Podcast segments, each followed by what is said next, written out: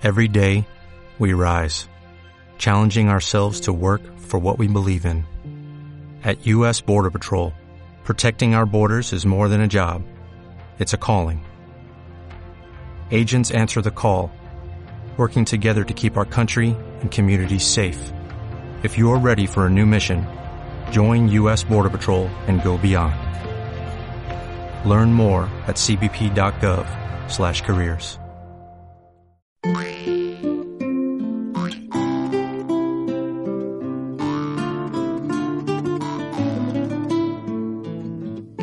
Leer es un placer.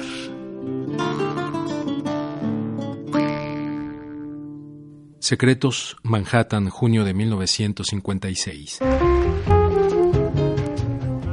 ¿Usted sabe de dónde vienen los secretos? Preguntó el hombre, que la miraba con intensidad detrás de sus diminutos espejuelos.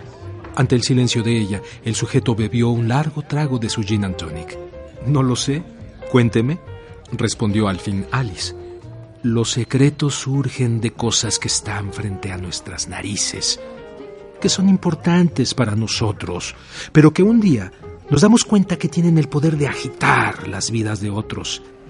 Y ese día esas cosas que pueden ser palabras, obras, un libro, unas cartas, una fotografía, ese día en que nos damos cuenta de su valor, buscamos desesperadamente una caja, un baúl, a veces hasta un hoyo en la tierra para enterrarlas, dijo el hombre.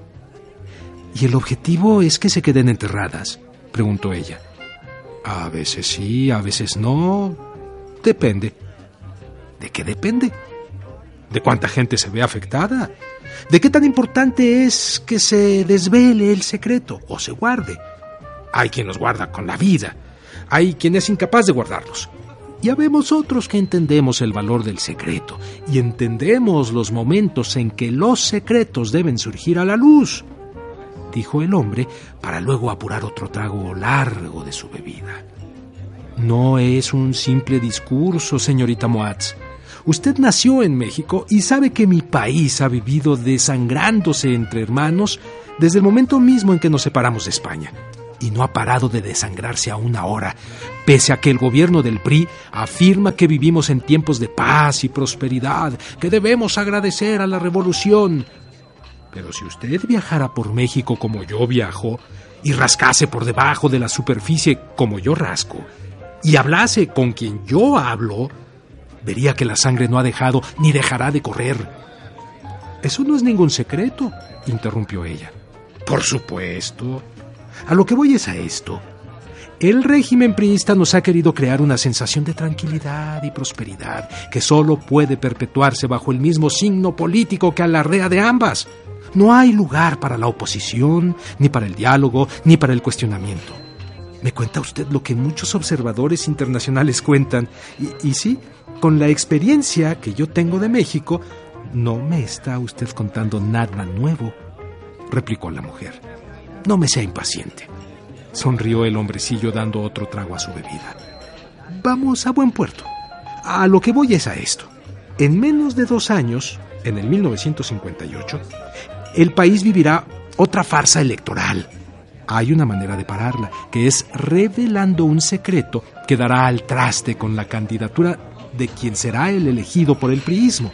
El golpe será tan fuerte que tomará al poder por sorpresa y permitirá que movimientos que han estado calladamente esperando su momento para surgir cobren fuerza y convicción y consigan juntar al pueblo y tumbar, aunque sea por la vía de las armas, a ese régimen corrupto y explotador que no hace más que descaradamente traicionar los ideales de esa revolución que supuestamente abandera. Ese secreto lo conocemos unos cuantos. Y lo que yo le estoy ofreciendo, señorita Moatz, a usted que conoce como pocas personas los sueños y aspiraciones del pueblo mexicano, a usted que representa el poder y la influencia de la prensa libre norteamericana, a usted le ofrezco la llave que abrirá el baúl donde se guarda el secreto. ¿Y por qué a mí? ¿Por qué no va con el New York Times, que tiene corresponsal en México, o con el International Herald Tribune? ¿Por qué he de aceptarlo yo? Porque ninguno de esos periodistas, señorita Motz, ninguno de ellos es parte del secreto. Usted sí lo es. El secreto es tan suyo como su vida misma.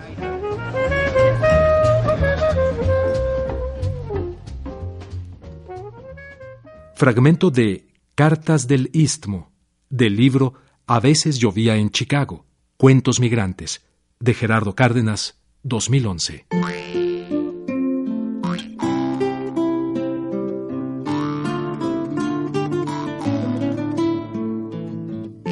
Leer es un placer.